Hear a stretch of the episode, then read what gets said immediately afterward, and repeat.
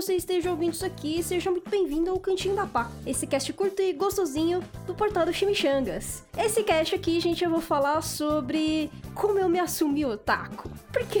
Por que, que esse tema, gente? Hoje em dia, você se autodeclarar otaku ainda é um, é um processo difícil, né? Existe todo aquele papo de se sentir com vergonha de falar a respeito disso, né? Você se sentir uh, inferior a outras tribos, é, ainda mais, né? Ser conhecido como uma comunidade tóxica. Então, por, por muitas vezes a gente evita falar sobre ser otaku. Mas eu acho que se faz um pouco necessário falar sobre isso. Porque, querendo ou não, é parte, né? Do, do que a gente é, né? Quando a gente gosta bastante disso, quando a gente cria conteúdo a respeito disso, não tem muito como fugir dessa responsabilidade de falar sobre otakice. Então, mas basicamente o cast vai ser para explicar mesmo um pouco sobre essa minha jornada até aqui e como eu passei a usar esse termo mesmo para mim no, nos últimos anos. Mas antes de a gente entrar nesse tema central, obviamente eu vou lembrá-los do PicPay Assinaturas e do Apoia-se. Como vocês devem saber, eu já tenho feito várias Fiz algumas lives, fiz uh, alguns stories no Instagram do Chimichangas, explicando um pouco mais sobre esse, o texto cabuloso da pós-verdade. Eu quero tentar ser o mais transparente possível com vocês. Eu acho que eu tô conseguindo ser um pouco mais agora nessa terceira meta do que na, nas outros, nos outros dois textos, tá? Essa terceira meta aí, eu já, eu já tô realmente fazendo todas as leituras, fazendo todos os filtros possíveis das principais informações.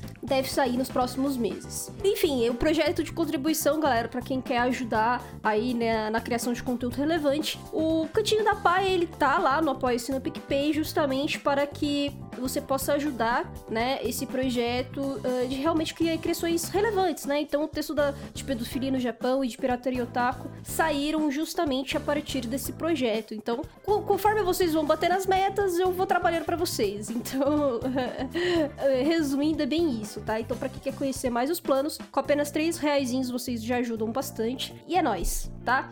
Uh, vocês também têm algumas regalias, aquela coisa toda, vocês já vão ter o VIP na Twitch? Pois é, porque agora o Cantinho da Pá também está na Twitch. Eu faço conteúdos exclusivos, que não tem nada a ver aqui com esse podcast. Quer dizer, tem a ver porque é tudo Cantinho da Pá, né? Mas só que são uh, lives diferentes, com temas um pouco diferentes. Lá eu vou tentar falar também um pouco mais de cultura pop ocidental do que aqui. Uh, e também vai é diferente do próprio portal do Chimichangas, né? Então, são três mídias aí diferentes, trazendo conteúdos diferentes para vocês. No mais, deixa eu falar aqui para vocês os assinantes, né, dos planos Mimos 1.0, 2.0 e 3.0 aqui do Cantinho da Pá. E são eles: Felipe da Paz, Iago Badaró, Mika, Mauro Weber, Matheus Rodrigues, Bruno Komatsu, Marcelo de Oliveira, Alessandro Souza, Deus, Kaori, Anônima Chan, Walter Vidigal, Thomas Manuel, Jorge Lucas, Lucas Kevin e Lucas Costa. Agradeço imensamente a todos vocês, seus lindos, maravilhosos, cheirosos. Agora vamos pro cast e falar sobre isso aqui.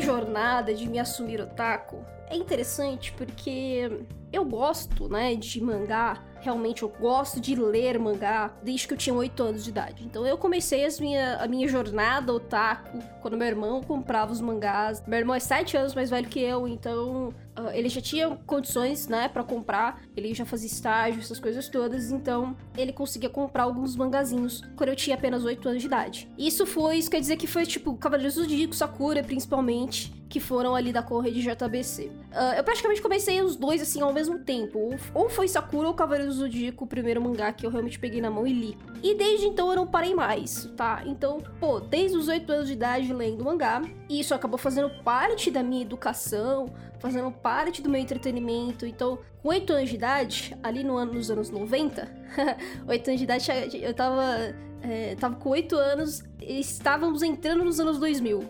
Então, já estávamos nos anos 2000. Não tinha, né, ainda essas coisas de internet, tecnologia, celular.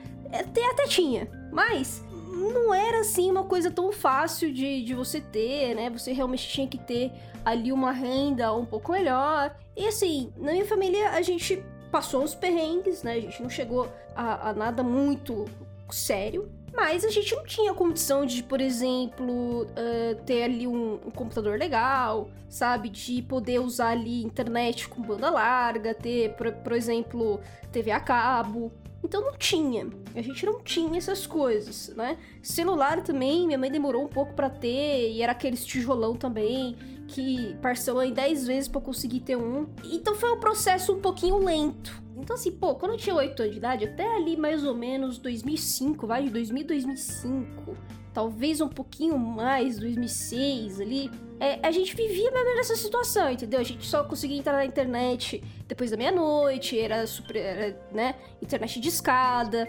então não existia essa coisa de ter ó, banda larga, e era tudo muito caro, né? Então a gente só podia usar depois da meia-noite porque era bem mais barato de você usar, porque isso chegava na conta do telefone. Foi todo um processo para ir a gente começar a mexer realmente na internet. E mesmo naquela época, a internet não era lá muito assim é, é aquela coisa tão que, que, é tão diversa como é hoje, né? Hoje a gente tem muita coisa para fazer na internet, tem vários tipos de sites, uh, várias formas de interação. E na época era tudo muito mais limitado. Às vezes a gente se divertia com os joguinhos de flash, por exemplo, né? Depois da meia-noite ainda. Então, assim, como eu era também mais nova, é, eu acabava dormindo mais cedo, né? Eu não ficava até muito tarde, essas coisas. É, tinha todo um cronograma. Por isso, ler mangá, né? Ir lá na banca, comprar o mangá e ler o mangá ainda era um entretenimento e ainda era uma forma de passar o meu dia, principalmente à noite, porque eu estudava de tarde. Então de manhãzinha eu acordava, me arrumava para o colégio, né? Tomava banho, tinha que arrumar meu quarto. Às vezes eu tinha que fazer comida, ou limpar a casa, essas coisas, então às vezes eu não tinha tanto tempo de manhã para ficar pegando essas coisas para ler. Então, quando eu chegava de casa, quando não ia brincar, né, sei lá, jogar bola, alguma coisa do tipo, eu pegava para ler mangá, né? Então era isso assim, a minha infância não foi uma infância que eu mexi muito em tecnologia, apesar de a gente ainda ter lá, tinha os joguinhos, tinha, uh, uh, tinha a própria internet de escada e tudo mais, só que era tudo bem limitado, tá? Não, não é nada do que é hoje. É, por isso, a leitura foi uma coisa que realmente me moldou, né? Eu cresci junto com isso e é por isso que eu tô falando que, tipo, isso foi um, foi um diferencial, porque foi uma forma de educação também para mim. Acho que acaba sendo diferente de muitas outras pessoas, né? Que acaba, por exemplo, vendo muito mais coisas na TV, né? Assistindo coisas na TV do que lendo. O meu processo, assim, eu assistia TV bastante e tudo mais, uh, só que também também uh, eu assistia muita novela com, com a minha mãe, assistia muito futebol com meu pai, assistia os reality show que passava, entendeu? Então não era uma coisa do tipo, ah, vamos parar para assistir desenho. Então, assim, você tinha lá um horário específico, até que meu pai, junto com meu irmão, a gente sentava e assistia todos juntos. Mas também não era uma coisa assim, não era tão diverso também quanto a gente tinha nos mangás, né? A gente também não tinha tantos mangás na época, ali em 2002, 2003, né? Mas a gente tinha certas opções e todo mês tinha lá um volume, né? Então era uma coisa muito frequente para mim e era muito gostoso de ler, enfim. Então eu me acostumei muito lendo mangá. E isso acabou partindo pra adolescência, né? Então assim, depois de 2008, que aí realmente comecei a mexer na internet. 2007 comecei comecei também, mas em 2008 que eu mexi de vez ali no Orkut, que eu fiz todos os meus perfis, comecei a, a comentar, a participar, essas coisas todas, né? Antes eu era muito mais é, discreta, usava só de vez em quando, às vezes só aparecia mesmo e não comentava nada e tudo mais. Então em 2008 foi quando eu entrei no fandom de One Piece, de fato. Então todo esse processo, né, de entrar ali na internet, de comentar sobre One Piece, eu também participava, participava dos grupos de mangás, né? Comentava sobre outros mangás também, mas só que o de One Piece que ele era realmente ativo, né? Era uma coisa muito legal, assim, porque a galera era muito ativa. Todo dia tinha novos comentários, novos tópicos. Era uma forma que, do tipo, caramba, eu encontrei outras pessoas que gostam disso, né? Porque o que, que acontece, gente? Como para mim era uma coisa super normal ler mangá desde criança, quando eu fiquei adolescente, lá com 14, 15 anos, para mim era a coisa mais normal do mundo pegar o mangá aqui em casa e levar pra escola para ler no intervalo, para ler quando, sei lá, o professor não passava nada, entendeu? Na, na sala de aula. E aí dava para pegar e ler ali, ou durante as aulas, né, a troca de professores. Então a gente tinha lá uns 10, 10 15 minutos que ninguém que, que o professor não conseguia dar aula direito, que tava toda aquela, né, troca ainda de aulas e tal. Então eu aproveitava essas horas para pegar meu mangazinho e ler. Então assim, eu fui a otaka que levava os mangás pro colégio. O pessoal fala, né, ah, de preconceito, que sofreram muito preconceito por serem otaku e não, não podiam falar, né, muito sobre isso no, no, colégio e tudo mais. Que isso era meio que motivo de fracasso e tal. E, cara, como eu falei, pra mim, assim, isso, esse, esse clique não aconteceu. Uh, simplesmente porque, talvez porque eu cagava e andava, né, pras outras pessoas. E, de novo, era como se fosse um livro para mim, entende? Assim, porque eu cresci com aquilo, eu fui educada com aquilo de alguma maneira, eu aprendi a, a fazer leituras a partir, né, dos mangás e também com Turma da Mônica, porque, né, eu acho que é uma tradição. então, assim, mano, para mim era como se fosse qualquer outro livro, entende? Eu não, para mim, não, não dava esse clique do tipo que as outras pessoas iam me julgar ou alguma coisa do tipo. Eu só fui perceber que as pessoas tinham certos julgamentos quando eu vi que tinha outros otakus na, na minha sala de aula, isso eu já tava na oitava série, e eles eram muito esquisitos. Era aquela ideia realmente de querer se sentir superior em cima de mim, sabe? Porque, ai, né, ele é homem, ele gosta muito de Naruto e Bleach. Olha que coisa como, como, como eu sou legal porque eu gosto de mangá, mas só que eu não posso saber mais do que eles, entende? Então você tinha um pouco desse processo, mas só na oitava série, eu já tinha 16 anos mais ou menos. 15, 16 anos é porque eu entrei um pouquinho mais tarde, tá? Então, assim, foi uma coisa que é, é eu também estranhei, eu não ficava muito perto deles. Eu, eu achava esquisito, falei assim, mano, sei lá, por que, que você tá falando essas coisas sem noção, sabe? Eles falavam coisas muito sem noção. Então, basicamente, eu só pegava meu mangazinho, botava no, no, no, nos meus bracinhos assim, né? Fechava ele e saía andando por aí e ficava lendo. Era muito legal porque tinha dia na, na educação física, dependendo do que rolava na educação física, eu parava, eu não fazia educação física para ler mangá. Isso porque eu gostava de esporte, tá, gente? Eu participava de quase todas as aulas. Mas tinha dia que às vezes era um puta saco, eu não tava afim. E eu pegava meu mangá e ficava lendo por 50 minutos, cara. E aí eu lia muitos mangás, dava para ler uns 3, 4 volumes, dependendo da obra. Então foi, foi também um processo desses, assim, sabe? Que eu levava essas obras pro colégio. E eu lembro que lá na sétima série, oitava série, eu não tinha nenhum pudor em relação a isso. Eu levava uma pasta que eu e meu irmão a gente tinha, porque a gente gostava muito das músicas, né? Annie Songs. Eu não assistia quase nenhum anime, tá? Na época, como eu disse. Eu era muito realmente do mangá, eu assistia pouquíssimos animes. Também porque eu tinha toda a preguiça de baixar, a internet não era muito legal, era muito trampo, eu não queria gastar dinheiro lá na liberdade comprando piratão, sabe? Então, para mim, o processo da leitura do mangá era melhor, até mesmo para baixar, né? Pelo IRC, torrent, por aí. Era muito mais fácil porque, né, o arquivo ele era bem menor. Basicamente era isso. Por exemplo, eu comecei a ler Slandank por scan. Eu comecei a ler Tsubasa, é, da, da Clamp, por scan. Eu comecei a ler. Qual que era? Era, era Reginuipo? Eu não lembro agora, mas teve uns, mais uns 3, 4 mangás que eu comecei, que foram depois lançados aqui no Brasil, alguns deles, que eu comecei por scan, e sabe, eu não fazia a puta ideia de que eram famosos ou alguma coisa do tipo, eu só pegava e lia, porque eu gostava. Mesmo assim, a gente gostava muito de ouvir algumas músicas, de anisongs mesmo, de aberturas e uh, encerramentos. Então a gente conseguia encontrar esses sites de MP3, muito bom, gente, essa época. E MP3 ele era realmente um, um arquivo mais curto, curto, né? E música, por ser ali de 2 a 5 minutos, mais ou menos, era muito mais fácil de você baixar do que o anime inteiro, né? Então, a gente tinha lá o Soul Seek, né? Às vezes encontrava também em sites normais, assim, é, só digitar mesmo o site lá e pegava, baixava. E a gente começava a fazer CDs de anisongs, né? Então eu tenho aqui em casa ainda, inclusive. Deixo no meu computadorzinho aqui pra ouvir de vez em quando as músicas de anime. Mas é tudo velharia, assim, sabe? Tudo ali dos anos 90, até os anos 2000 ali. É, acho que não chega nem a 2010 algumas músicas, tá?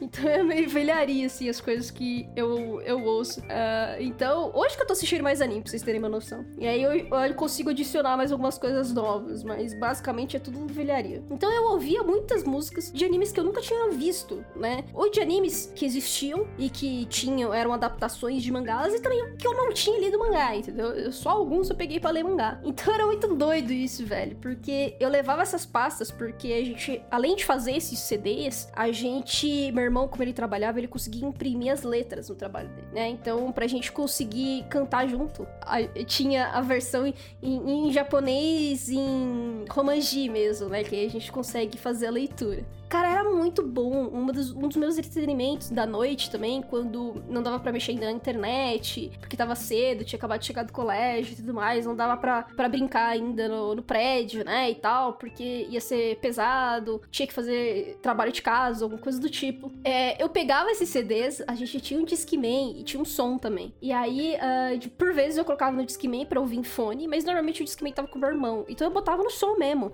E eu ficava ouvindo por mó cota. Eu fechava a porta do quarto do meu irmão, porque o som ficava no quarto dele. E ele tava no colégio também, ele fazia técnico à noite. Ele trabalhava de manhã e trabalhava à noite. É, trabalhava de manhã e estudava à noite. Então, a, a noite praticamente assim, ele chegava tarde. Então eu tinha esse das seis até, até meia-noite praticamente. Era livre para eu poder ouvir. E, e aí, o que, que, eu fazia, mano? Eu botava todas essas anisons. É, o som, ele tinha três CDs que dava para colocar, né, em seguida. Então eu colocava três CDs de anisons. E ficava escutando, mano, a noite inteira.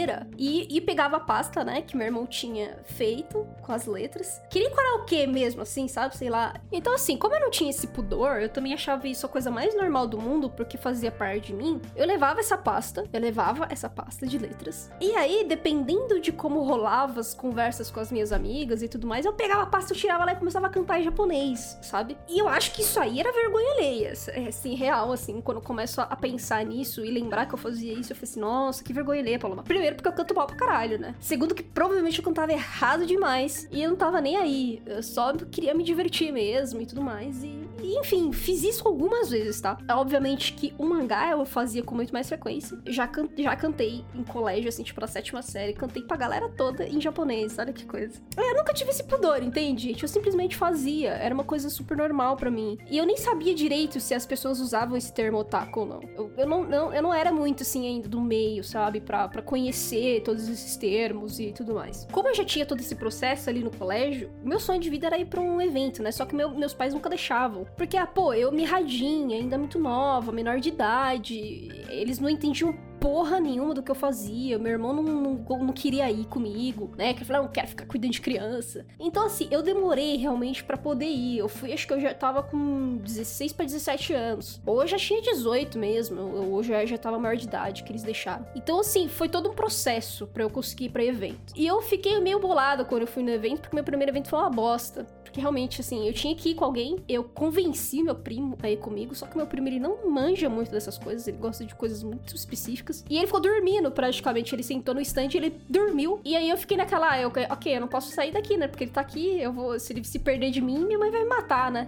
e aí foi, foi uma bosta, real, assim, foi uma bosta. Uh, a gente andou um pouco, andou pra lá e pra cá, andou, andou e andou mais um pouco e, e é isso. Eu, eu não conseguia encontrar ninguém, não conseguia uh, uh, trocar todas aquelas ideias que eu queria. E só depois aí que eu conheci a galera realmente lá do da Peace Project, consegui combinar de ir com eles e aí foi um processo um pouquinho mais positivo para mim, porque aí quando você vai com os amigos realmente nesses eventos, o negócio fica mais divertido, né? Você consegue fazer uma troca ali mais sincera, você consegue conversar sobre várias coisas que vocês consumiram e estão consumindo, além de tirar fotos, dependendo se você gosta de cosplay, se você foi de cosplay ou não, uh, de curtir o show que vai ter lá, enfim, ou tá nas palestras, né? Eu gostava muito de ir nas palestras, tá? Da, de mangás. Eu ainda vou, na verdade, nesses eventos, né, gente? Mas agora eu vou realmente com essa mente um pouquinho mais profissional, é, ali focando na galera que já, já é criador de conteúdo também. Então, assim, um outro universo da época da minha adolescência, ali até os 20, 20 e pouco, 21, 22 anos, era uma coisa assim de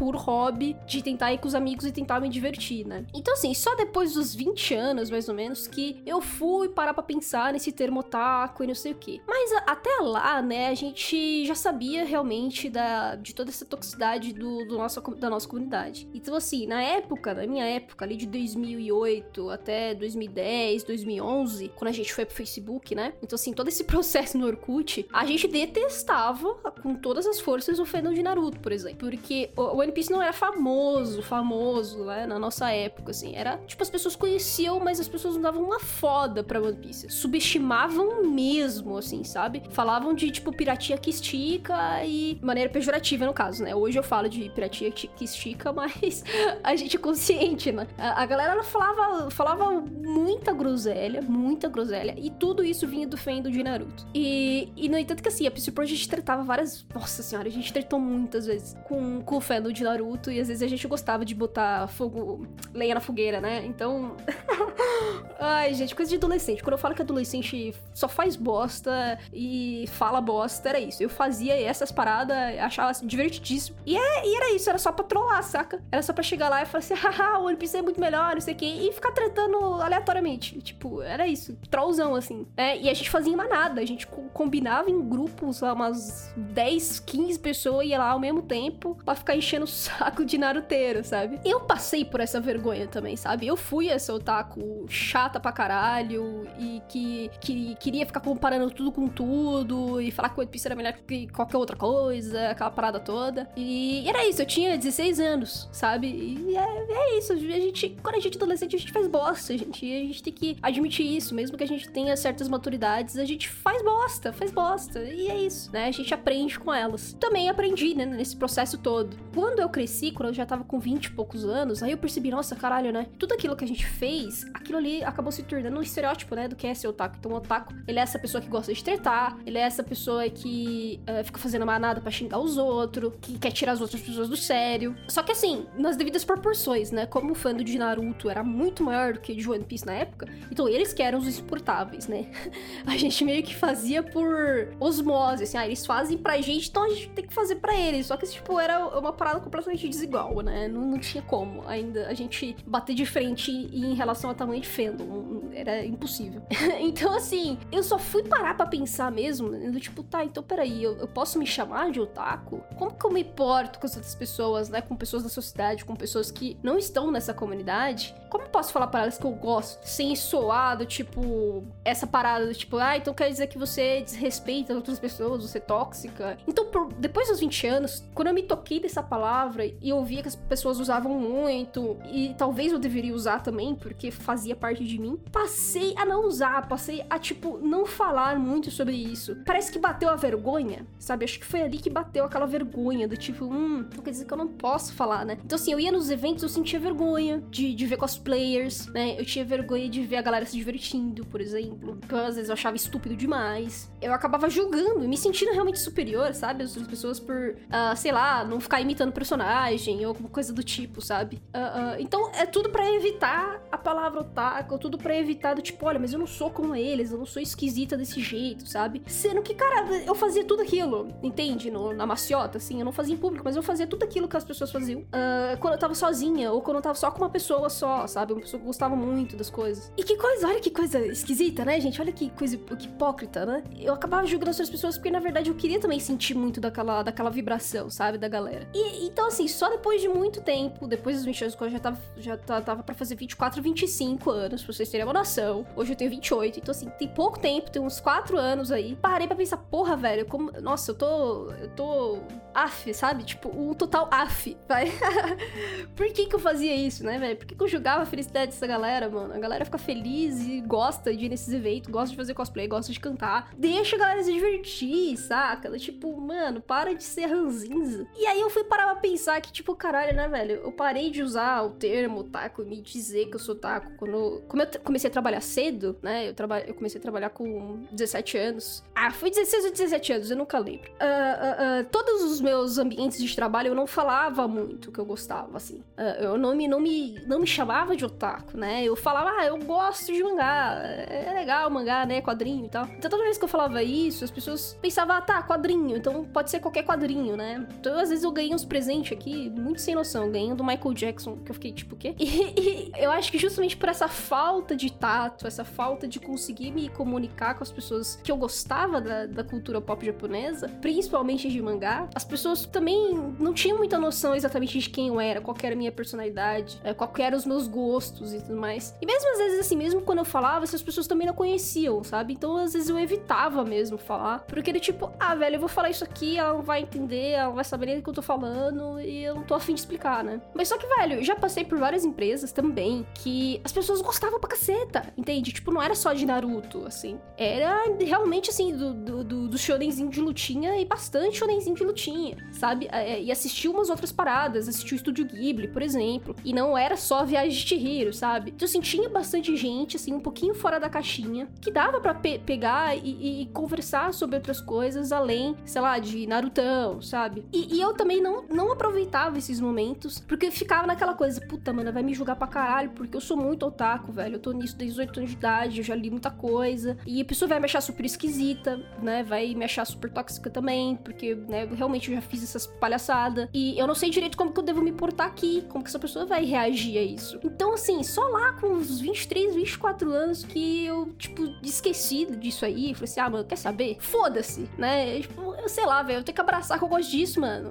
Não tem como esconder, assim, sabe? Tipo, faz parte de mim. Eu cresci com isso, sabe? É... Isso era coisa mais natural para mim. E, tipo, ainda tem que ser, sabe? É da mesma forma que a galera que tem aí os, a, a galera que é viciada em série, que é viciada em, em documentário de serial killer, uh, ou filme de terror. Tipo, essa galera não sente vergonha de falar que ela gosta dessas coisas. Então por que, que eu deveria sentir vergonha de dizer que eu gosto de, de anime e mangá, sabe? E novamente, muito mais mangá do que anime, né? Você sabe como eu sou. Foi um processo interessante, mas também muito revelador sobre mim, sabe? Porque é, quando eu comecei a passar a falar mais sobre isso, então do tipo, realmente fala assim: não, eu gosto disso, já tive canal, já escrevi muitas coisas a respeito disso. Então, por exemplo, eu não colocava nem no currículo que eu, que eu escrevi sobre mangá, que eu falava sobre One Piece, né? Fazia vídeos e, enfim, eu participava de podcasts e tudo mais. Eu nem colocava isso porque eu achava que, ah, sei lá, as pessoas podem achar muito estranho isso na hora de, de contratar alguém, né? E, e só realmente, assim, de, de uns de uns 5, 4, 4, 5 anos pra cá que eu falei assim, mano, pera, eu tenho que abraçar um pouco isso. Porque muito do, do meu conhecimento veio a partir dos mangás, né? Então, por exemplo, na faculdade, galera, uh, eu tentei mostrar pra galera, fiz, acho que no, no meu segundo semestre, eu acho, eu fiz um, uma, uma apresentação mostrando como que funcionava o mercado de mangás pra galera. E todo mundo da sala ficou tipo, cri, cri, cri, cri. Então ali, ali meio que eu fiquei também com um pouco de medo, sabe? Tipo, né? Falar disso é muito esquisito, eu sou muito esquisita. Então, sei lá, eu acho que eu não posso mais fazer muitos projetos, né? Enfim, trabalhos, né? De, de faculdade, é, pensando nisso. Só que aí chegou em 2015, né? Que foi o ano do TCC e foi o ano que, que realmente deu aquele clique do tipo, mano, que se foda, saca? Que se foda. Tem que falar que eu gosto mesmo, que eu vou nesses eventos, que eu gosto de ver as palestras, que eu gosto de ver os mangá que vem pra cá, que eu compro essa, essas, essas coisas e eu leio pra caramba. E que uh, eu discuto isso na internet por, por muito tempo. Enfim, eu crio conteúdo realmente, sabe? E aí deu clique e falei, foda-se, mano, eu vou falar sobre isso, vou falar sobre isso seriamente, uh, sem essas amarras, sem essas dúvidas, sem essas uh, incertezas de, de como que as pessoas vão reagir, que elas vão pensar sobre mim, se elas vão me olhar torto.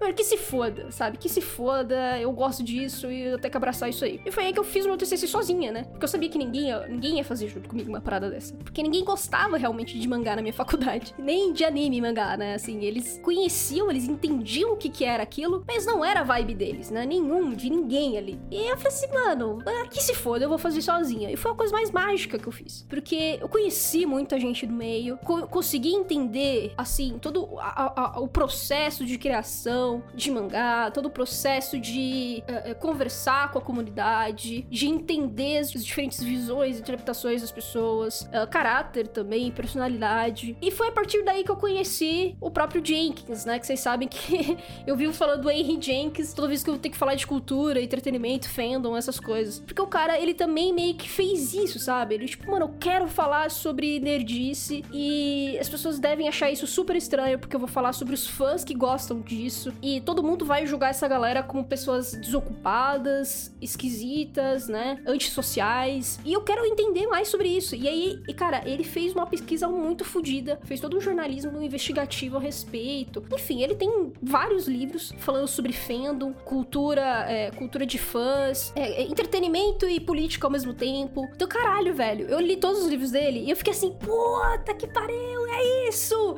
é isso, eu sou isso, sabe? Tenho que realmente começar a abraçar isso, cara, porque é isso que eu sou, sabe? Então, assim, de 2015, de fato, que deu todo o start, assim, absurdo na minha vida, pra realmente dizer que, tipo, cara, não é isso, eu, eu, eu trabalho, né, com isso, assim, não trabalho de forma formal, mas eu trabalho com isso, eu escrevo sobre isso, eu comento sobre isso, eu participo com a galera, realmente, eu tô nos eventos, eu conheço os editoras, eu conheço esse mercado. E, e foda-se se você me acha esquisita, sabe? Tipo, sei lá, não é pra gente conversar então, não é pra gente ser amigo, não é pra gente trocar uma ideia. Vou achar uma hora que eu vou conseguir trocar ideia com essa galera. Com uma galera que gosta, uma galera que conhece também. Então foi tipo dito feito, sabe? Cada vez mais, né? Acho que hoje realmente eu falo, assim, com todas as letras, tipo, não, eu sou otaku, né? Eu sou otaku, eu trabalho com cultura otaku. Não desce essa vergonha mais, entende? É óbvio que a gente precisa também ter toda essa noção de que ainda a nossa comunidade precisa muito amadurecer, precisa parar de ser tóxica, precisa parar de segregar uh, várias minorias. E quando falam várias minorias, é tipo mulheres e LGBTs no geral, pessoas negras, sabe? A gente ainda tem, sei lá, a gente tem artista que quer fazer personagens numa versão negra e a galera reclama pra caralho sobre isso. A pessoa reclama pra caralho de,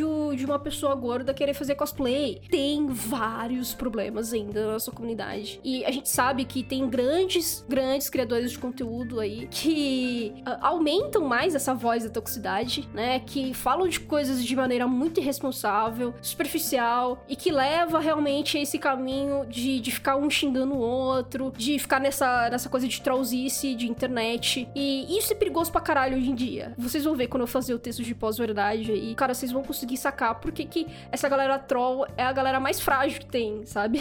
da internet. E ao mesmo tempo são as pessoas perigosas, porque às vezes já parou de ter filtro e já se tornou tão odioso que, mano, realmente pode partir para questões é, de ameaças físicas. Não só ameaças, mas realmente ações. É, é, muito perigoso, né, a gente falar disso. Então, a nossa comunidade tem isso, né, ainda. A gente, pô, a comunidade otaku tem vários problemas em relação a isso. Mas quando a gente vai falar de super-herói, por exemplo, a gente vai falar de quadrinhos da Marvel DC, ou os filmes da DC, ou filmes da Marvel, a gente também tem vários desses espectros, né? É, tem uma comunidade diversa. E tem a parte que é muito tóxica também. Então, assim, pra onde a gente for, né, da cultura pop, vai ter esse lado, né? Se a gente fala de música, então, também tem. A galera gosta de heavy metal e tem uma galera do heavy metal que, tipo, é reaça, sabe? É raça pra caralho, inclusive. Não é pouco reaça, não. É neonazista mesmo, supremacista branco. Porra, né, velho? É metal, assim, é, veio pra ser contra a cultura, assim, sabe? Veio com esse lado super progressista, muitas vezes, né? É foda, né? É tipo, é, é, isso rola, sabe? Isso, isso rola em qualquer área da cultura. Então, assim, é porque rola na nossa também que a gente vai ter vergonha de falar que gosta disso. Então, assim, é claro que também é um processo, né? Dependendo de como é a sua realidade, dependendo de como é o seu cotidiano, pode pegar um pouco mais, né? Do tipo, ah, não, não quero falar não que eu gosto, porque isso pode me dar problemas realmente, talvez na, na família, é, em alguns outros processos sociais, e é melhor ficar quieta. Uh, mas, ao mesmo tempo, quando você, sei lá, se você começa a ganhar dinheiro com isso, por exemplo, sei lá, sabe, sabe falar. As pessoas que estão aí, por exemplo, nos games e estão ganhando dinheiro com os games, falam sobre isso, sabe? E conseguem sua vidinha ali falando sobre isso. Eu acho que também é um processo pra gente, sabe? E, e a cultura otaku, a cultura pop japonesa, tem crescido muito nos últimos três anos, cara. É muito legal ver tudo isso, né? Que eu que vim lá de pequenininha, lá dos oito anos de idade até aqui, é tipo, dá pra perceber, né? Toda essa mudança. Porra, a gente agora tem mais plataformas de streaming, a gente tá tendo mais mangás sendo publicados, né? Uh, obviamente que, né, 2020 aí teve pandemia, então isso mudou algumas coisas, né? Menos na Panini, mas de alguma maneira mudou um pouco da, de como fazer o mercado funcionar. Mas a gente tem tido mangás é, mais alternativos, realmente, né? Diferentes, com qualidades diferentes, aquela coisa toda. E novamente, né? Sempre tem críticas, galera, mas eu tô querendo dizer é que realmente aumentou, sabe? Aumentou a diversidade, aumentou não só a diversidade de título, mas é, diversidade gráfica também. Então temos mangás diferentes, graficamente falando, editorialmente falando. Temos mais editoras, temos animes dublado, temos animes voltando à TV aberta. E a gente tem um monte de gente que a gente conhecia que criava conteúdo, que começou a trabalhar realmente profissionalmente com isso. Então a gente tem a Mo com o Jack no Omelete, a gente tem o Kitsuri na Loading. É, cara, assim, é, o próprio Load também na, no Omelete, né? Apesar de ele também falar muito de gibizinho. Então, assim, acho que é tudo um processo, sabe? Uh, de profissionalização disso, de mostrar que isso é um trabalho sério, de que isso é uma área com um ótimo potencial, porque tem muita coisa para explorar, tem muita coisa para falar. E não é só falar dos animezinhos de temporada, das polêmicazinhas, sabe? Não é, não é fazer esse trabalho superficial, não é o, o otaku, ele não é essa galera super tóxica, né? Essa galera que ó, ama segregar e ama ser troll da internet. Cara, não estamos falando disso, sabe? Quando a gente vai partir pro lado profissional, a gente vê uma galera responsa fazendo um conteúdo sério a respeito. Então, assim, é mais ou menos nisso que eu tento me basear hoje, sabe? E é por isso que eu falo, ah, realmente eu me assumi otaku, eu tenho que falar que eu sou otaku, porque eu trabalho com isso de maneira séria. Eu sou super profissional. É, eu tenho vários assinantes maravilhosos que também gostam disso. Então seria até uma forma de desrespeito, sabe? Dizer do tipo, ah, não, não, não sou otaku, uma vergonha sou otaku, sabe? Uh, ainda que nós tenhamos todos esses problemas que eu já falei aqui. Então, eu basicamente é isso. Eu tô abraçando cada vez mais isso. Tô falando mesmo. É isso. Falo para todo mundo na minha família. Não, es não escondo mais porra nenhuma. Uh, não deixo de falar, entende? para outros. Coloco já no meu currículo. Então, por exemplo, eu consegui meu trabalho fixo agora justamente por causa de todos esses trabalhos. Tanto no Chimichangas quanto com as outras parcerias. Então, muito desse meu lado de criar na, na área da cultura me fez ter um emprego fixo, saca? Então, tipo, isso não tem, não tem nenhum motivo para se envergonhar, entende? Sim, eu me assumi otaku, galera. Eu sou otaku.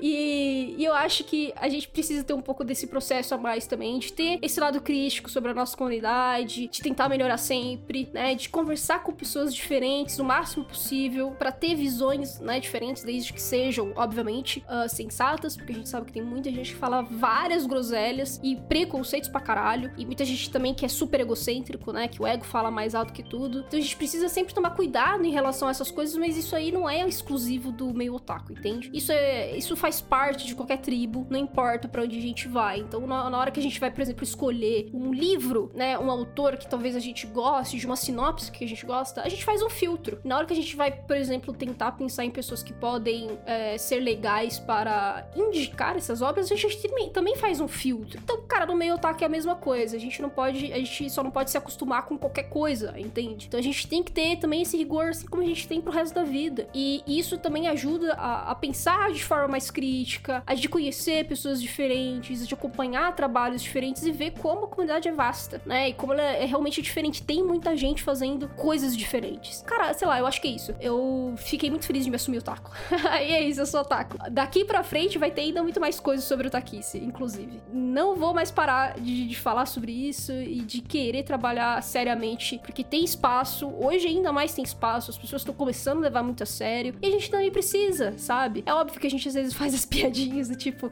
ai, eu ataco, credo. Mas assim, eu tenho também tentado, sabe? Evitar esse tipo de coisa, porque quando a gente repete muitas vezes isso, realmente as pessoas começam a acreditar que, tipo, ai, credo, realmente, né? Mas acaba fazendo parte da gente, né? Então eu acho que é mais ou menos o mesmo processo que acontece com o gamer, né? A gente fala, ah, se você é gamer e não odeia três minorias, você não é gamer. Porque a gente sabe que tem, né? Toda essa parada tóxica pra caralho no meio gamer. Mas a gente ainda tem muita gente que ama game, entendeu? Tipo, é isso, você vai. Não tem como fugir. Porque você ama aquilo, sei lá, você tem um console, você joga mobile, você joga no PC, você joga no console, você, sabe, você, você gosta de falar sobre isso, você gosta de discutir com os amigos a respeito disso. Então isso meio que faz parte de você, né? Você é gamer. É só que você tem que ter toda aquela responsabilidade, aquela crítica de saber que a comunidade que você faz parte tem um monte de coisa ruim. Para mim é a mesma coisa no meio otaku. Então eu tenho realmente evitado fazer piadinhas a respeito e tentar diminuir não só a comunidade como todo, mas eu mesma, né, por, por ser otaku. E é isso, assim, eu só queria fazer esse, esse cast mesmo para contar um pouco da minha jornada e dizer que, tipo, hoje realmente eu me orgulho de ser otaku. Ainda que, obviamente, a gente tem todas as críticas em relação à comunidade e a gente precisa ter mesmo, mas aí a gente teria em qualquer lugar. A gente gosta de futebol, ama futebol, mas tem a crítica em relação ao futebol, porque o futebol tem ainda muito preconceito, tem muita homofobia, por exemplo, e é uma desgraça, né? É uma desgraça, é uma desgraça. A galera é fanática pra caralho, é muito difícil de você debater. É a mesma coisa, gente, é a mesma coisa em qualquer lugar que a gente for, qualquer hobby que a gente tiver, que a gente gostar muito, a gente vai ter essas, esses problemas, a gente vai encarar vários momentos que a gente vai sentir vergonha das outras pessoas. Vai sentir vergonha porque, pelo que essas pessoas estão falando, sabe? Porque são absurdos normalmente, né? Mas o, o nosso papel é justamente falar assim: não, olha, eu sou assim, mas olha como eu sou diferente e olha como há outros lados dessa comunidade, né? E como possível ter lados que sejam saudáveis e que conversem numa boa com, com as outras pessoas, né? Então é isso, gente. Espero que vocês tenham gostado desse cast. Foi um pouquinho mais curtinho do que os outros, mas tá ótimo. Acho que eu consegui falar tudo. E a gente se vê aí uh, no próximo episódio. E falou pra vocês. Stay with me.